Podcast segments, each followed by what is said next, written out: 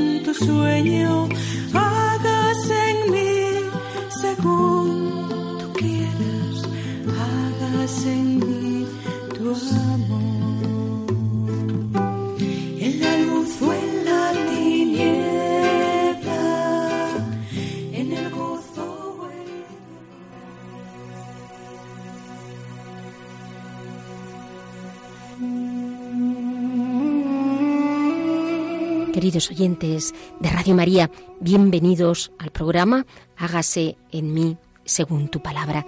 Gracias por estar ahí, por su atención. Gracias por los correos que nos siguen ustedes enviando, dándonos ánimos y como vemos, y esto es lo más importante, como siguen ustedes el programa. Muchas gracias porque están ustedes ahí, estamos nosotros aquí. Y les recuerdo los que formamos parte del programa de Hágase en mí según tu palabra. Pilar Álvarez. Hola, Pilar. Hola, ¿qué tal? También el padre Carlos Rey Estremera, sacerdote salesiano y quien les habla, Inmaculada Moreno.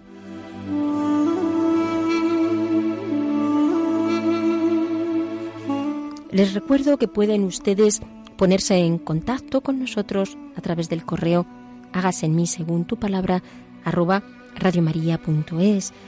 Repito, hágase en mí según tu palabra arroba radiomaria.es.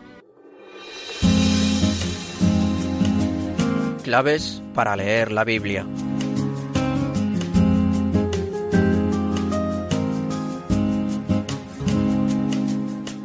Vamos a empezar esta andadura profética como ya lo hemos venido haciendo en otros programas. Hoy en concreto con el profeta Miqueas, el profeta desmitificador. Vamos a ver por qué hemos titulado hoy así el programa. Y empezamos dando algunos datos del profeta Miqueas, que bien es cierto que también el padre Carlos luego en eh, la reflexión que él nos hace va a continuar dándonos estos datos, pero creo que nos ayuda mucho para empezar el programa ver algunas de las características más importantes del profeta Miqueas pues de una manera más ordenada o sistemática. ¿Qué sabemos de este profeta? Bueno, sabemos que nació probablemente en Moreset, en una aldea de Judá que está a 35 kilómetros al suroeste de Jerusalén. Habitaba en una región cercana a la Filistea, que los asirios invadieron. El dato es importante porque nos sitúa en un ambiente campesino, en contacto directo con los problemas de los pequeños agricultores, que eran víctimas pues de los grandes terratenientes, latifundistas. Por otra parte, esta aldea se encuentra rodeada de fortalezas. En un círculo de 10 kilómetros eh, están estas grandes fortalezas que nombra Miqueas. Esto hacía que se sintieran ahí aisladas. Además, estaban los impuestos y ahogaban, como no, a, a los pequeños agricultores y campesinos.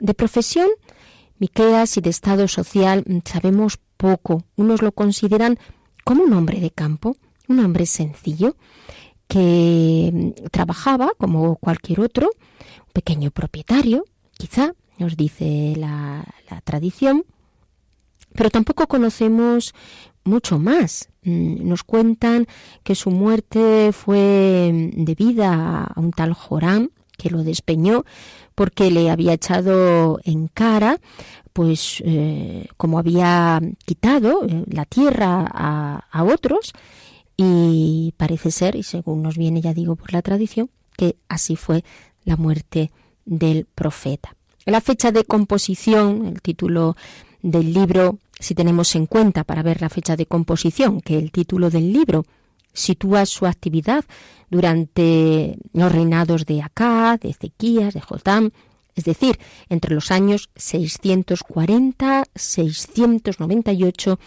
aproximadamente. Es difícil saber a ciencia cierta el tiempo de, la actividad profética de Miqueas, pero sí que podemos tener esta fecha mm, como una aproximación, como una aproximación. Ya saben ustedes que no siempre tenemos tantos datos como nos gustaría de los profetas y muchas veces los sacamos a la luz de lo que nos dicen lo que nos dice el mismo el mismo libro que escribe el, el profeta en, en, en, todo caso el contexto seguramente hay que enmarcarlo en el avance asirio y en, esta, en este contexto, en este ambiente, entendemos también la predicación y el carácter de la predicación de Miqueas. ¿Cuál era la situación social en Samaria? Bueno, de las tres capitales del Reino del Norte, Samaria era sin duda la más importante, la más lujosa. Este lujo se consiguió a costa de los sectores más pobres de la población, especialmente pues de, del campesinado que pasaba momentos muy difíciles, muy difíciles. De hecho, como ya vimos, ¿no? El profeta Mos pues denuncia muchas veces también estas situaciones de injusticia. La situación, por otra parte, eh, en Jerusalén es una situación de traición hacia el Dios verdadero, hacia el Dios eh, de los padres, y esto también traía pues contextos de idolatría. Las altas autoridades que tenían en su mano la ley, que la manipulaban a su favor según querían, y desde luego no a favor de los débiles, sino que todo lo contrario. Se apropiaban de los bienes del huérfano, utilizaban el soborno, explotaban al pobre, mm, esclavizaban a las viudas. El profeta denuncia así pues los procedimientos fraudulentos que se llevaron a, a cabo y que arruinaban a los más pobres que se veían obligados a entregar sus tierras y de esta manera es como estos hombres se enriquecían, aquellos que, explotaban cada vez más. Y el profeta hace una denuncia mmm, fuerte de esta cuestión. Daré por inocente al que tiene balanza falsa y bolsa de pesas engañosas, dice el profeta Miqueas en el capítulo 6. El latifundismo era una explotación agraria de grandes dimensiones y esta explotación era ejecutada por los altos terratenientes que tenían toda su ambición eh, basada en ese afán de enriquecimiento y costase lo que costase, tenían que ir acrecentando sus bienes y, y sus tierras. Entonces, efectivamente, pues veíamos, se ve en esta sociedad que denuncia, de la que denuncia los pecados Miqueas, fue un gran lujo y, riqueza. Por eso describe especialmente en el capítulo 2 del 1 al 5, la codicia de los poderosos, que amplían sus riquezas a costa de, de los más débiles. Todas sus acciones están movidas por ese ansia incontenible de aumentar sus posesiones, por la búsqueda del lujo. No respetaban a nada ni, ni a nadie. Eh, además, pues, de pasar por el culto idolátrico. En fin, estas constantes, como ya digo, de la idolatría y de este afán de enriquecimiento por parte de los grandes terratenientes son las que hemos de poner en este contexto del profeta.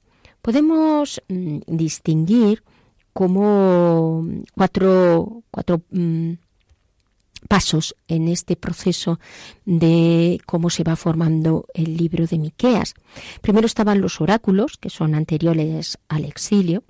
En segundo lugar, aparecen ediciones eh, en la época del, del, exilio.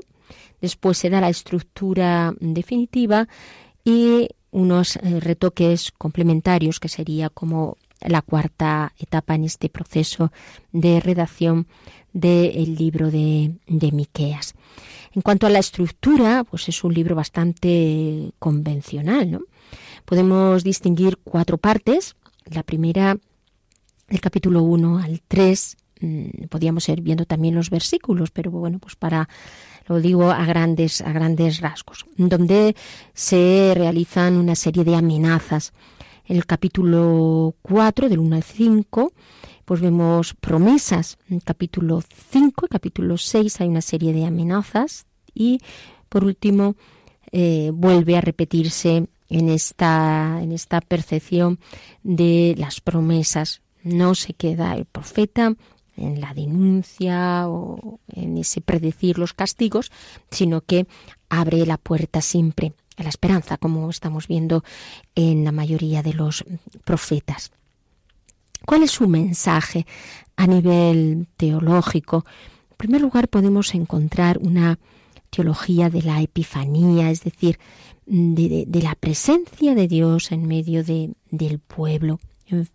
A pesar de todo esto, habla de esta, de esta presencia, porque enfáticamente invita el profeta a todos los pueblos a ser testigos del juicio que, que Dios mm, realiza eh, en relación al pueblo. Y esto, está significando que esa vinculación de Dios con el pueblo sigue ahí estando presente.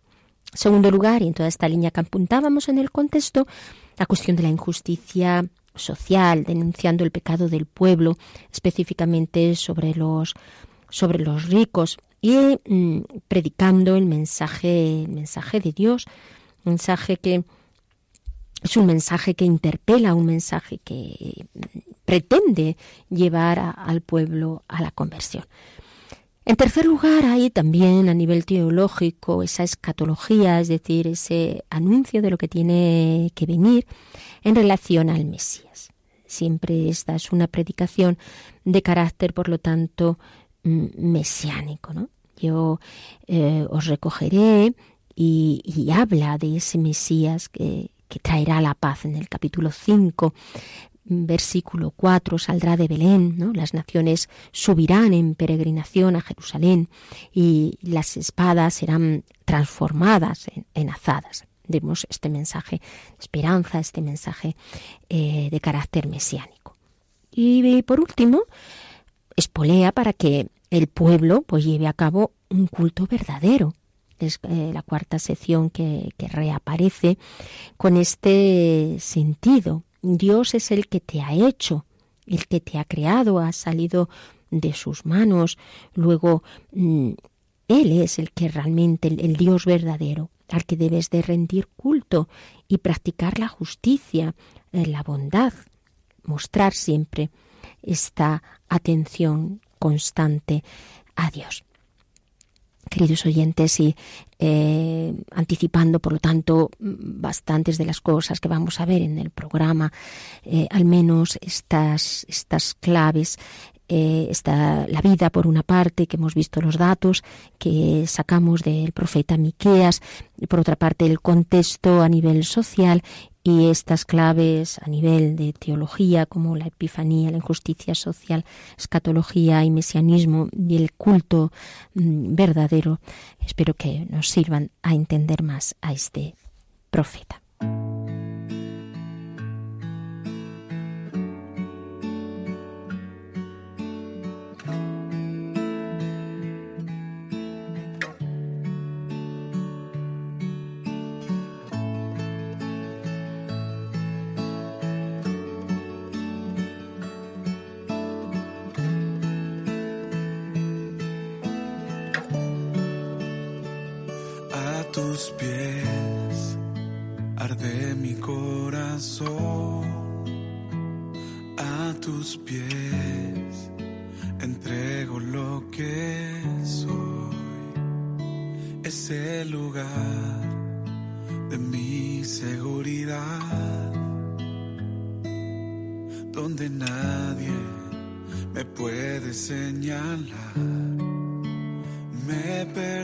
me acercaste a tu presencia.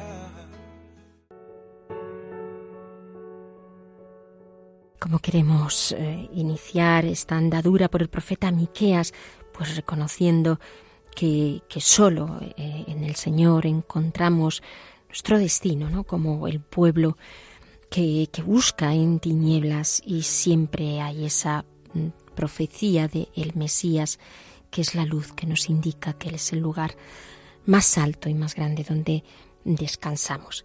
Vamos ahora a escuchar ya la lectura del profeta Miqueas que sacamos del capítulo 6 y del capítulo 11. Les recuerdo que no siempre son los eh, versículos consecutivos, por eso eh, lo que hago es decir los capítulos de los que sacamos los eh, versículos. Escuchamos, nos va a hacer la lectura nuestra querida Pilar. Miqueas capítulo 6 del 1 al 4 y capítulo 11.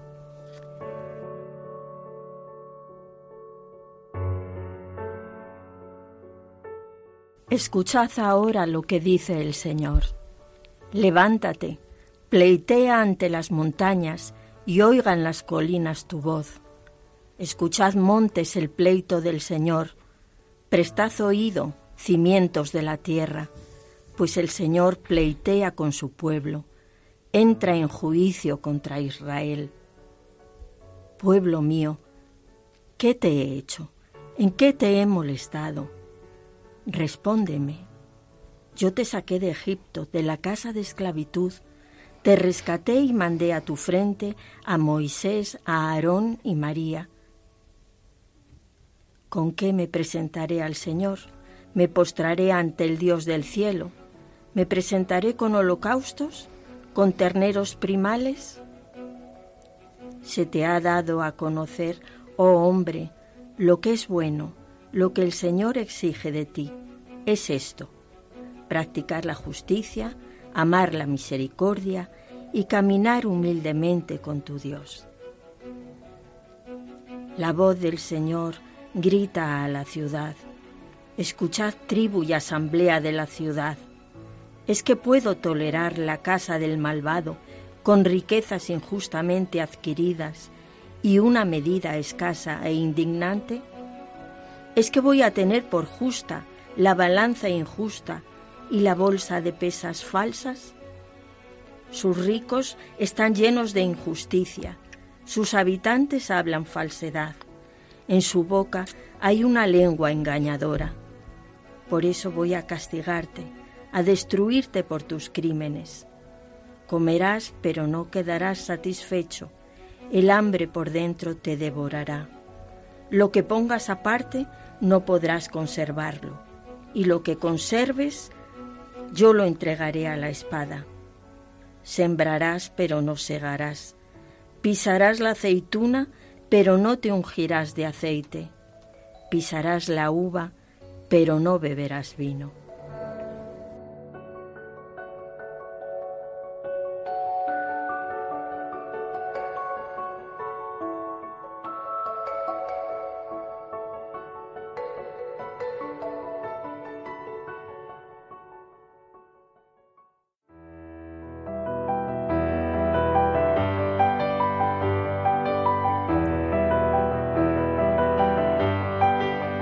Dios al encuentro del hombre.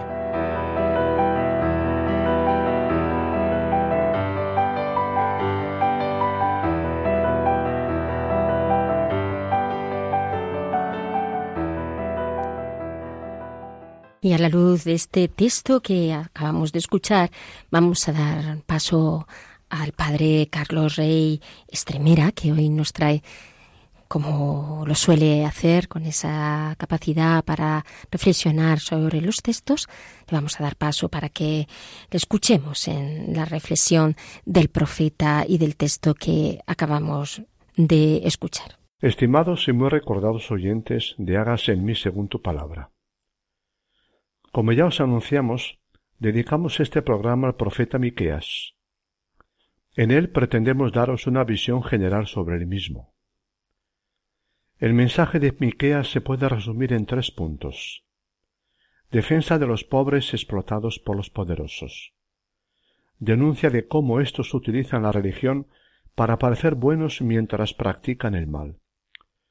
Y por fin, el anuncio de la promesa del amor de Dios que proyecta esperanza sobre el futuro. A pesar de cierto pesimismo general, Miqueas pronuncia palabras esperanzadoras sobre el futuro, dando a entender que Dios está siempre por encima de la maldad de los hombres. Y sin más, comenzamos. Miqueas es contemporáneo de Isaías. Debió actuar como él en Judá entre los años 730 a 710 a.C. Apenas sabemos nada de él. Si Isaías era de la capital, Miqueas era del campo. Peón agrícola según algunos autores, más probablemente uno de tantos indefensos de la clase rural que habían perdido su propiedad familiar devorada por los acaparadores de tierras. En todo caso, estaba en contacto directo con los agobios de los pequeños agricultores, víctimas de los latifundistas, así como de los corruptos funcionarios civiles y de los militares de las fortalezas de los alrededores. Posiblemente, ante la invasión militar asiria, tiene que refugiarse en Jerusalén. Allí conoce de cerca la riqueza y el lujo ofensivos de la clase rica y poderosa. Sensible al dolor de la clase rural desamparada y abusada, Miqueas se sintió llamado a defender sus derechos frente a los profetas que extravían a mi pueblo con falsos augurios de porvenir y hablan al gusto de quien llene sus estómagos, Miqueas se siente independiente, lleno de valor, del espíritu del Señor y de sentido de justicia y de fortaleza para denunciar sus crímenes a Jacob. Ello explica los rasgos de su persona y de su mensaje. El libro de Miqueas se divide en dos partes la primera capítulos 1 a 5 y la segunda los capítulos 6 y 7. En ambas hallamos un mensaje de denuncia, juicio y salvación, pero con tales diferencias que los especialistas se inclinan a distinguir dos profetas del mismo nombre. El primero nos es conocido, Miqueas de Moseret, de Moreset, del reino del sur o Judá, y el segundo Miqueas desconocido del reino del norte, algo anterior al primero. No lo distinguiremos, sino que expondremos el mensaje de todo el libro tal como está. Al menos las palabras de crítica social y cultural remontan al primer Miqueas. Su mensaje tiene acentos muy concretos, definidos y vigorosos. Profeta de talante y estilo de Amós, Miqueas denuncia con vigor a los acaparadores de tierras y de casas por su codicia y crueldad. Codician, dice, campos y los roban, casas y las ocupan, arrancáis el manto al justo, echáis del hogar a las mujeres de mi pueblo. Arrancáis la piel del cuerpo, la carne de los huesos, os coméis la carne de mi pueblo, lo despellejáis, le rompéis los huesos, edificáis a Sión con sangre y a Jerusalén con crímenes. Son textos impresionantes por su crudeza. Los pobres son robados, expulsados de sus casas, desposeídos de sus tierras, vendidos como esclavos, descuartizados como animales en un matadero. A Miqueas le hieren y le importan las personas, le duele el dolor de los dolientes, y habla desde ese dolor personal y ajeno.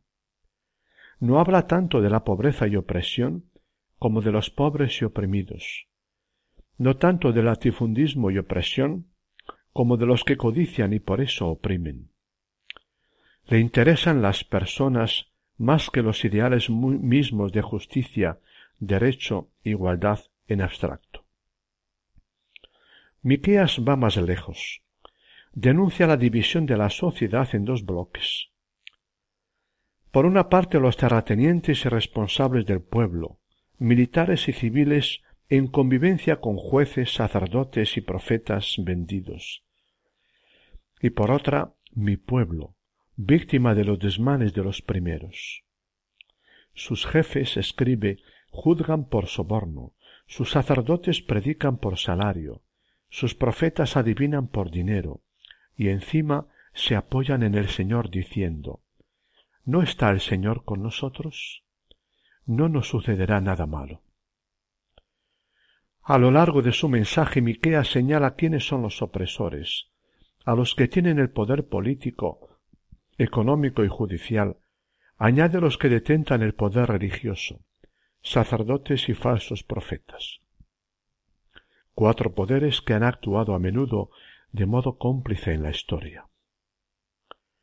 La opresión se cuece precisamente en Sión, o sea, en la ciudad de Jerusalén, la ciudad mirada como santa y morada de Dios, según el dogma tradicional de Israel, ciudad idealizada en muchas páginas proféticas y salmos.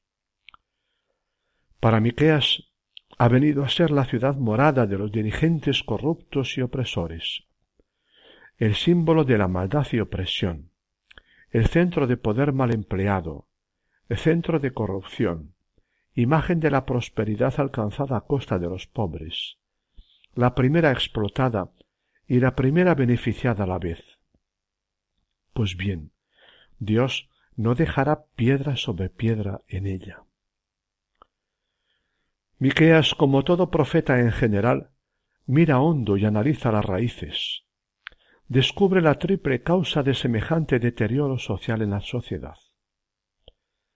La primera es antropológica, la actitud interna de los latifundistas, la codicia que radica en su corazón, el afán de lucro, de acumular tierras, bienes, dinero sin saciarse.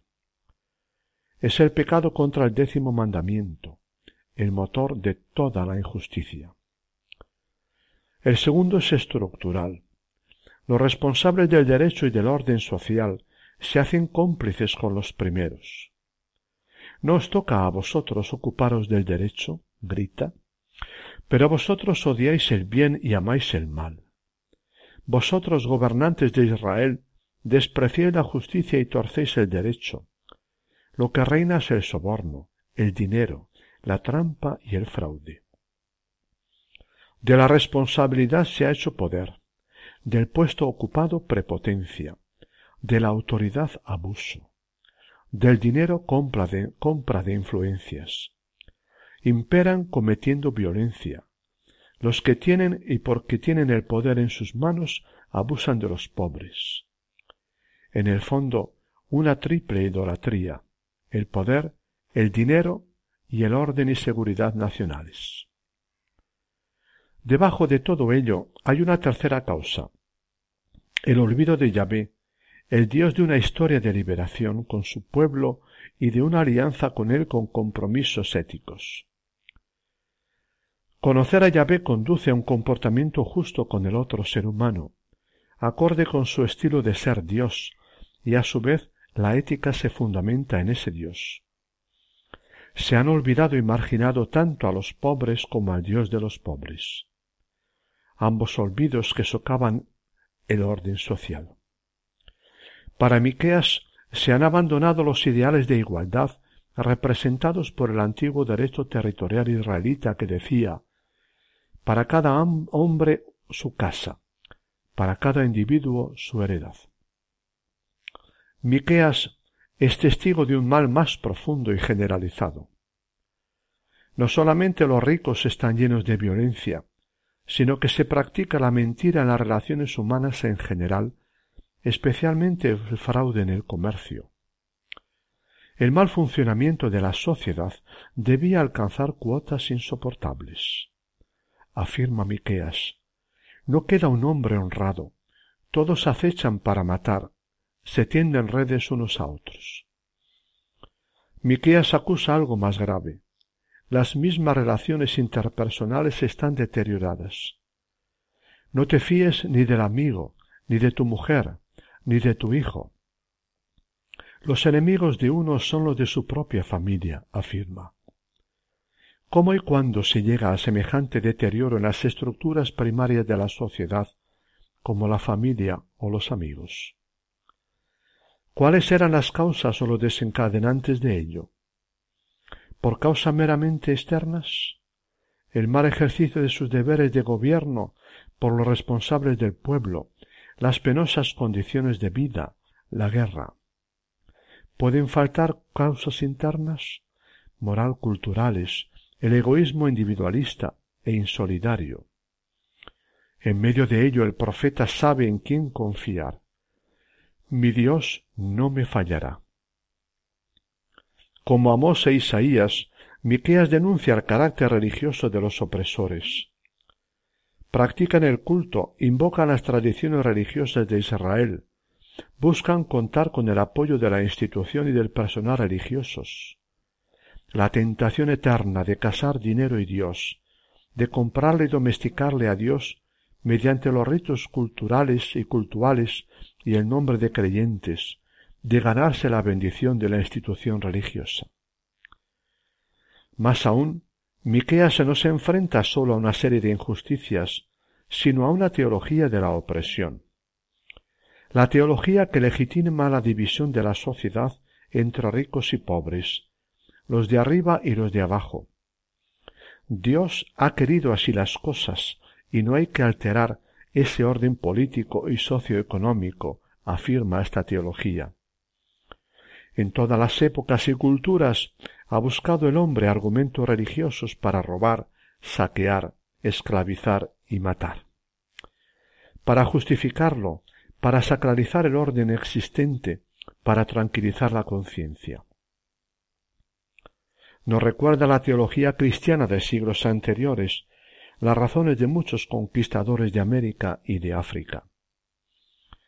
Por eso Miqueas desmitifica el culto y los dogmas religiosos, defiende a Dios contra la religión, su sentido de justicia a favor de los indefensos y aplastados contra la falsa piedad religiosa. Sacerdotes y profetas son muy ortodoxos, confiesan los grandes dogmas, somos el pueblo de Yahvé, Dios está presente en Sión, está presente en medio de nosotros, provenimos de antepasados santos. Pero según Miqueas, ante Dios no valen los títulos y dogmas teológicos si no conducen a practicar la justicia con los maltratados y necesitados. No pasan de ser ideología religiosa. No inspiran la vida y los comportamientos humanos. No sirven más que para narcotizar las conciencias de la clase dirigente y poderosa, religiosa y practicante. Miqueas se adelanta a Jeremías al criticar la fe mágica de los que dicen si Dios está con nosotros, ¿qué mal nos puede sobrevenir? Denuncia la religión de las falsas seguridades. A la palabra de denuncia sigue la palabra de juicio. Como otros profetas, Miqueas no puede ser sino profeta de desgracias, pregonero del juicio de Dios contra su pueblo, a pesar suyo. Por eso, yo también he comenzado por herirte y golpearte con por tus pecados. Comerás sin saciarte, te retorcerás por dentro, sembrarás pero no cosecharás. Miqueas adelanta varios siglos a Juan Bautista cuando echa por tierra falsas seguridades teológico-espirituales. No vale ser hijos de Abraham, pueblo elegido de Dios. La historia misma se, encarna de que, se encarga de quebrarlas y de trastocar todo orden injusto. Por más santa que sea la ciudad morada de Dios, por vuestra culpa, Sión será un campo arado, Jerusalén será una ruina. Era un mensaje heterodoxo y perturbador para la mayoría, pero el profeta Jeremías volverá a invocarlo como actual. ¿Puede subsistir un pueblo edificado sobre la sangre de inocentes y justos? La sangre de tu hermano clama al cielo. Pues bien, malditos seáis. Los derechos conculcados de los pobres son los derechos conculcados de un Dios identificado con ellos. Absurdo y falso hablar de un Dios amor, bueno y paciente con el ser humano, si éste comete atrocidades contra su hermano. Las palabras más conmovedoras del libro de Miqueas se hallan en el capítulo seis, versículos uno a ocho, una de las páginas más sobrecogedoras del Antiguo Testamento. Habla un Dios dolorido y lloroso, queriendo tocar el corazón de mi pueblo. Se pone en pleito con éste como un marido con su mujer al fracasar el matrimonio entre ambos, como diciendo, Pueblo mío, ¿qué te he hecho? Hice mal al sacarte de Egipto, al salvarte de tus enemigos, al darte libertad. Obré mal al amarte y cuidar de ti. No te mostré mis cariños, mis justicias. Podía hacer por ti más de lo que he hecho. Palabras desgarradoras de fuerza interpelativa e impresionante, tratando de tocar el corazón del amado infiel. El pueblo, la amada adúltera en palabras de Oseas, Jeremías y Ezequiel, se siente interpelado. Al querer volver a su Dios amor, intuye que el pecado a pagar, el precio a pagar, perdón, no consiste en sacrificios de animales, ni siquiera en un posible sacrificio de sus hijos, sino, hombre, ya te he declarado lo que el Señor desea de ti. Practicar la justicia, amar la bondad y servir humildemente a tu Dios. No sacrificios, sino las actitudes profundas en el corazón ante Dios y ante el otro ser humano. Extraordinaria síntesis de la religión auténtica. Nos recuerda la canción de la viña de Isaías capítulo 5 versículos 1 a 5. Como Isaías y Oseas, Miqueas ha sabido penetrar en el corazón de Dios y captar su amor herido y su exigencia de correspondencia por parte del ser humano. La, la página de Miseas de Miqueas, perdón, ha inspirado el célebre texto de los improperios del Viernes Santo. El lloro de Jesús muerto en la cruz tiene su fuente inspiradora en este lloro de Dios de Miqueas capítulo 6. Pueblo mío, ¿qué te he hecho? ¿En qué te he ofendido? Si el libro actual de Miqueas está atravesado por abundante denuncia y juicio, una vez más la promesa de amor se sobrepone a la misma y tiene la última palabra. Una vez más, la dialéctica entre el presente y el futuro, entre la vigorosa palabra de denuncia y amenaza y la esperanza. A pesar de cierto pesimismo general, también Miqueas pronuncia esperanzadoras palabras de promesas de futuro. Como todo profeta, conoce el corazón de Dios, justo e insobornable por una parte.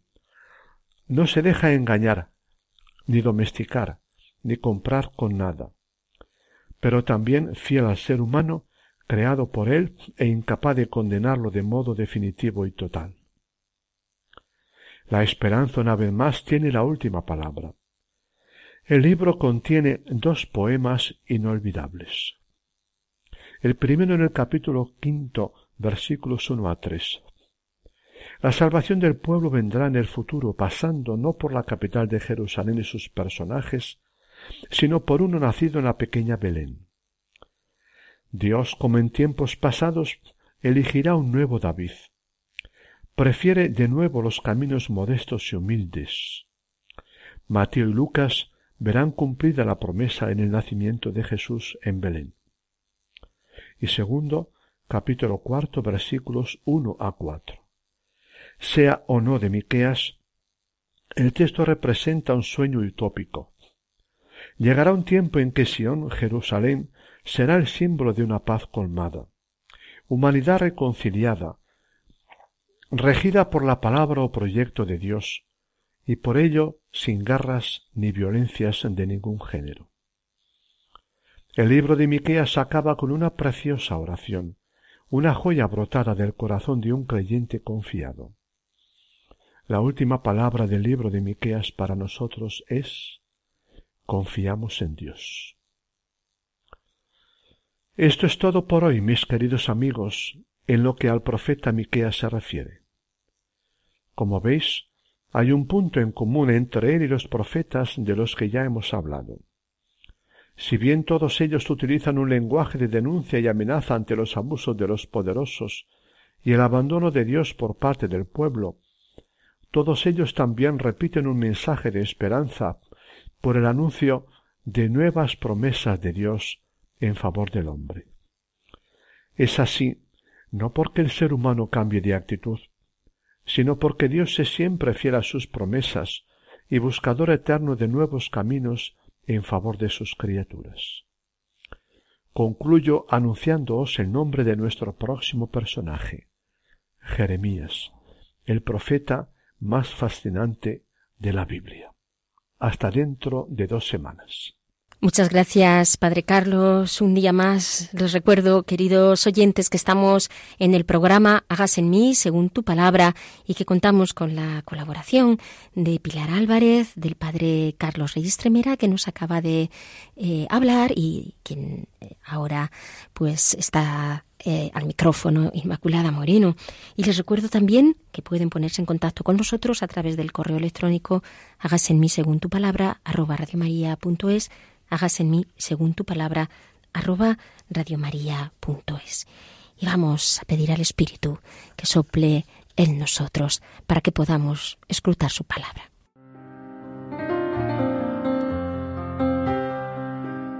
Rincón Bíblico.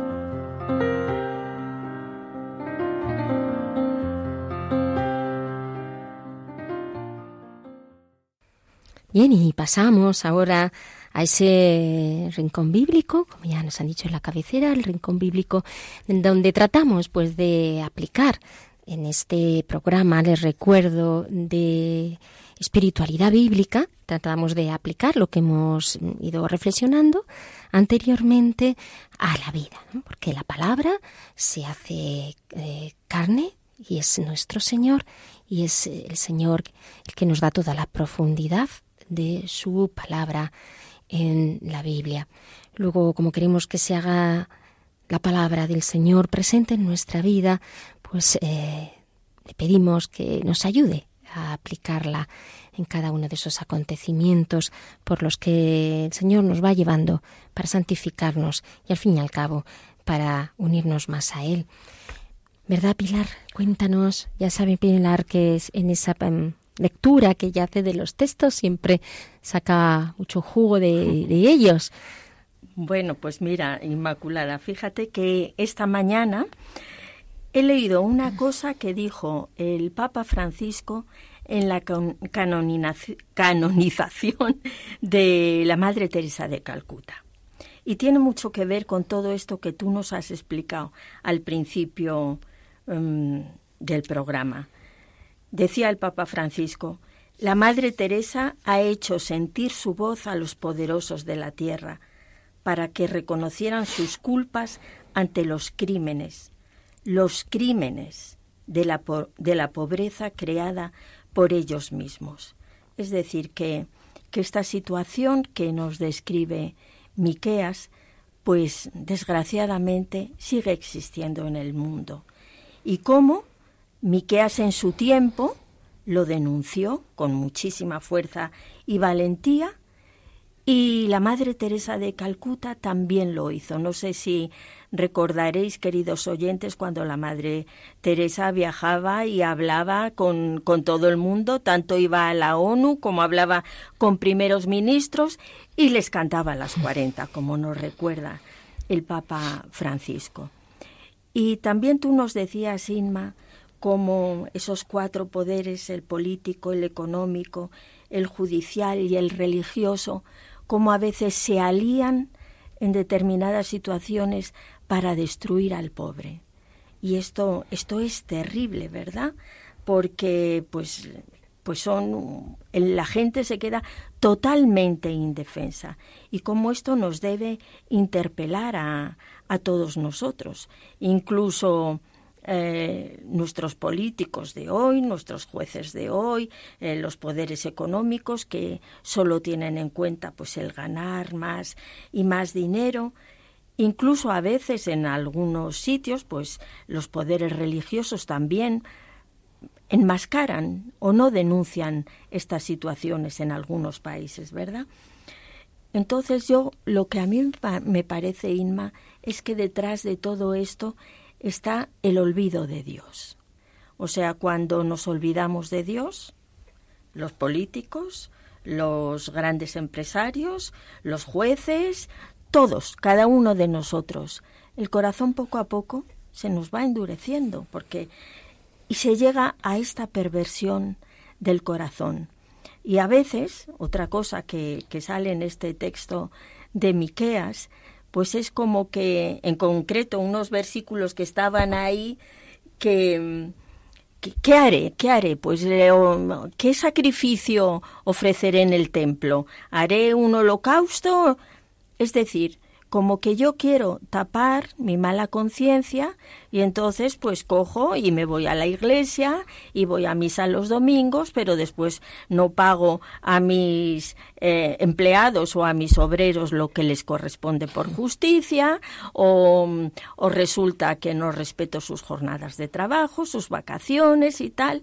Y yo después pienso que como voy a misa, que como confieso y comulgo, pues que, que ya está todo solucionado, ¿verdad? Atención con esto, con esto porque un corazón lleno de perversión es aquello que el Señor no puede tolerar de ninguna manera. Y cuando nosotros entramos en esta espiral de querer tapar con, con el culto, con el culto nuestros propios pecados, para empezar, es, no es un culto que agrade a Dios, porque es un culto idolátrico, y, además es una perversión, es una perversión total que, que ha denunciado Miqueas y que se sigue denunciando con fuerza. Y luego en la última parte del texto, cuando se nos habla de, del castigo, del castigo de Dios, esto a veces como que, que no lo entendemos bien. Pues también esta mañana leía en una nota de, de un comentario de, de una Biblia a propósito de esto que dice que, que el destino de este pueblo será cosechar lo que él mismo sembró. Sembró injusticia y pecado, y ahora tendrá más injusticia y muerte para sí mismo. Se ve entonces que no se trata de una venganza de Dios, es el mismo pueblo que se autodestruye con obras contrarias al proyecto de Dios. Yo creo que esto es muy importante que que nosotros lo entendamos, que somos nosotros los que labramos nuestra propia desgracia cuando pensamos que nuestras obras que no tienen consecuencias, que bueno, pues que luego digo, ay Señor, Señor, me doy dos golpes de pecho y, y Dios me va a proteger. Y Dios no permanece impasible ante el llanto de los huérfanos, de las viudas, de todos los oprimidos que ha habido y habrá a lo largo de la historia. Y, hermanos, esto yo creo que nos debe hacer reflexionar. A veces culpamos a Dios de cosas que las hemos buscado nosotros. Si tú has planeado la maldad, eh, determinadas acciones con, con venganza, para vengarte, para ofender, para humillar, ¿cómo pretendes que Dios te apoye y te proteja en tus planes? Dios desde luego es misericordioso y su justicia, aunque está llena de ternura y misericordia, pero no olvida el llanto de los débiles. Sí, eh, efectivamente, Pilar. Eh, aquí hay como varias cosas, ¿no? A mí me sugiere sobre todo, sobre todo una. A veces a nivel social, pues nos sucede que como esta sociedad tiene esta estructura, digamos, de injusticia, porque también nuestra sociedad tiene una estructura de injusticia, como la que estaba denunciando Miqueas, porque eso es lo que él hace denunciar toda una estructura. O sea, en realidad eh, en esa, en esa palabra pues, eh, está mm, interpelando a los poderosos que han generado esa estructura de, pecado donde el débil se asfixia porque no puede, no puede levantarse frente al, al, poderoso.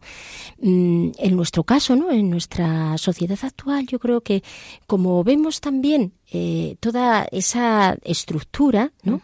Eh, las, las, clases, digamos, pues mm, no altas, pero tampoco en, ese, en ese nivel de pobreza, que es al final los que los que más se llevan eh, pues la, la destrucción de, de, toda y las consecuencias de, la injusticia de los de los demás no a veces yo creo que podemos caer en la tentación de decir bueno pues como los que están en el poder están actuando mm, así pues entonces yo lo voy a hacer de la misma mm, de la misma manera, ¿no? De la misma forma. Si si pues hay muchos que no pagan hacienda, pues bueno, pues yo voy y voy a hacer eh, en mi pequeña medida, claro, pues voy a hacer mis trapicheos pues para no pagar.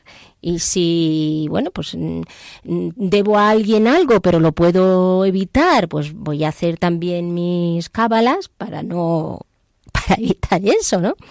Y a lo mejor pues también es una persona pobre la que está la que está ahí no eh, vamos a ser yo creo delicados con el señor. No no nos vamos no nos debemos de engañar en todo esto porque es tanta la estructura que al final yo creo que confunde también nuestra nuestra mente.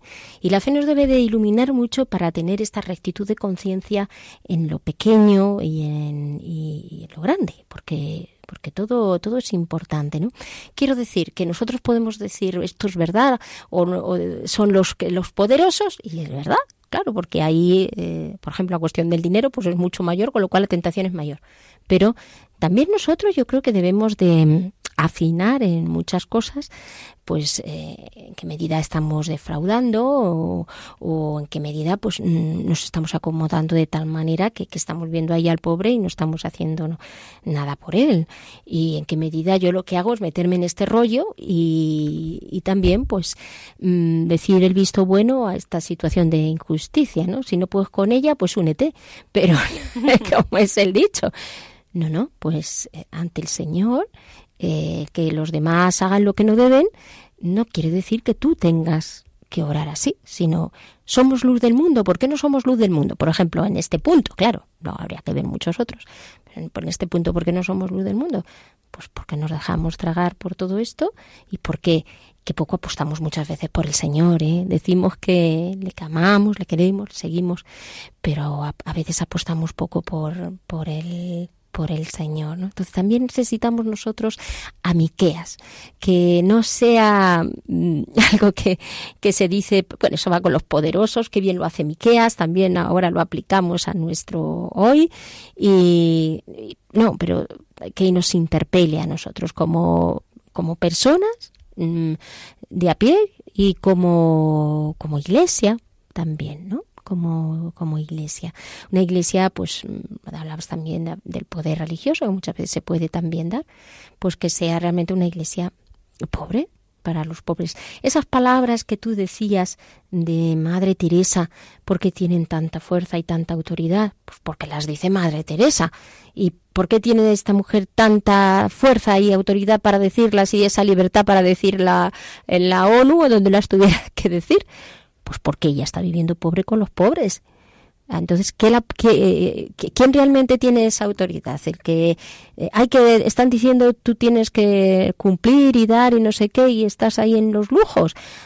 Pues poca autoridad tienes. Pero quien realmente tiene esa autoridad moral es el que se está haciendo pobre con el pobre y que sabe muy bien lo que eso está significando, ¿no?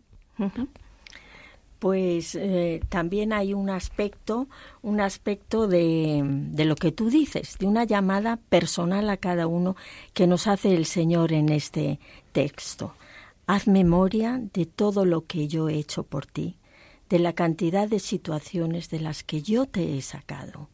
¿Eh? Eh, a todos nosotros el Señor nos ha sacado de diferentes situaciones y nos ha puesto algún Moisés, algún Aarón y alguna María que nos han conducido hacia la libertad. Tenemos que hacer memoria muchas veces de esas cosas para no olvidarnos de Dios y así vigilar nuestro corazón. Vigilar nuestro corazón para que no se vaya pervirtiendo pervirtiendo con todas estas cosas de las cuales, si nosotros no reaccionamos, también somos cómplices. Pues lo pedimos al Señor y le pedimos que nos dé esa unción para que por la fuerza del Espíritu no seamos cómplices del pecado.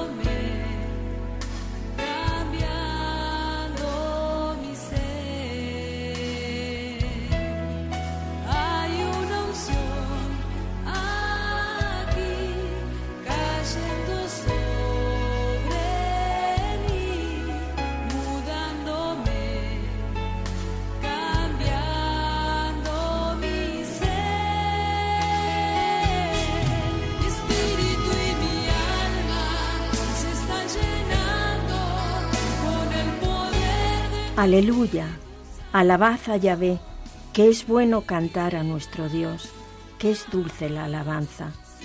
Yahvé reconstruye Jerusalén, congrega a los deportados de Israel, sana los corazones quebrantados, venda sus heridas, cuenta el número de las estrellas, llama a cada una por su nombre. Grande y poderoso es nuestro Señor, su sabiduría no tiene medida. Yahvé sostiene a los humildes, abate por tierra a los impíos.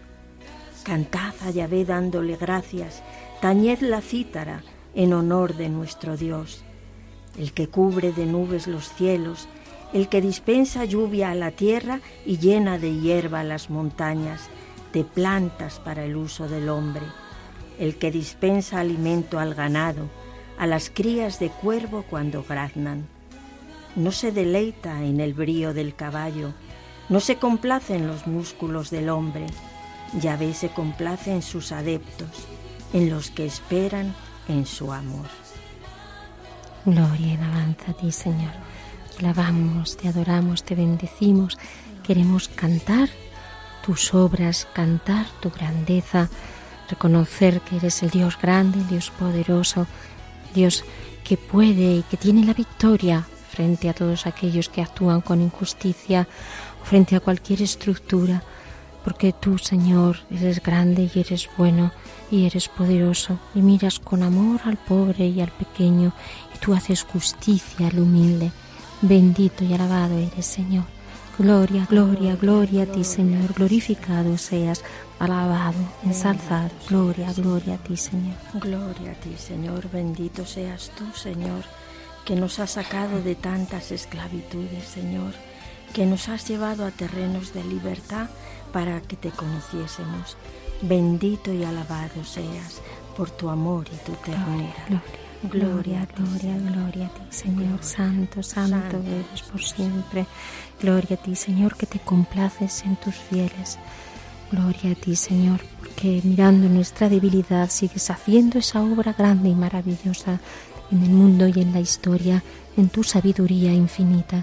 Gloria y alabanza a ti, gloria a ti, Señor. Gloria a ti, Señor, que sanas los corazones quebrantados y vendas nuestras heridas, Señor. Gloria a ti por siempre, Señor. Bendito y alabado seas tú, Dios de misericordia y ternura. Bendito seas, Señor. Y nos despedimos así del programa de hoy. Hágase en mí según tu palabra. Les esperamos en el próximo programa. No se lo pierdan. Gracias por su atención.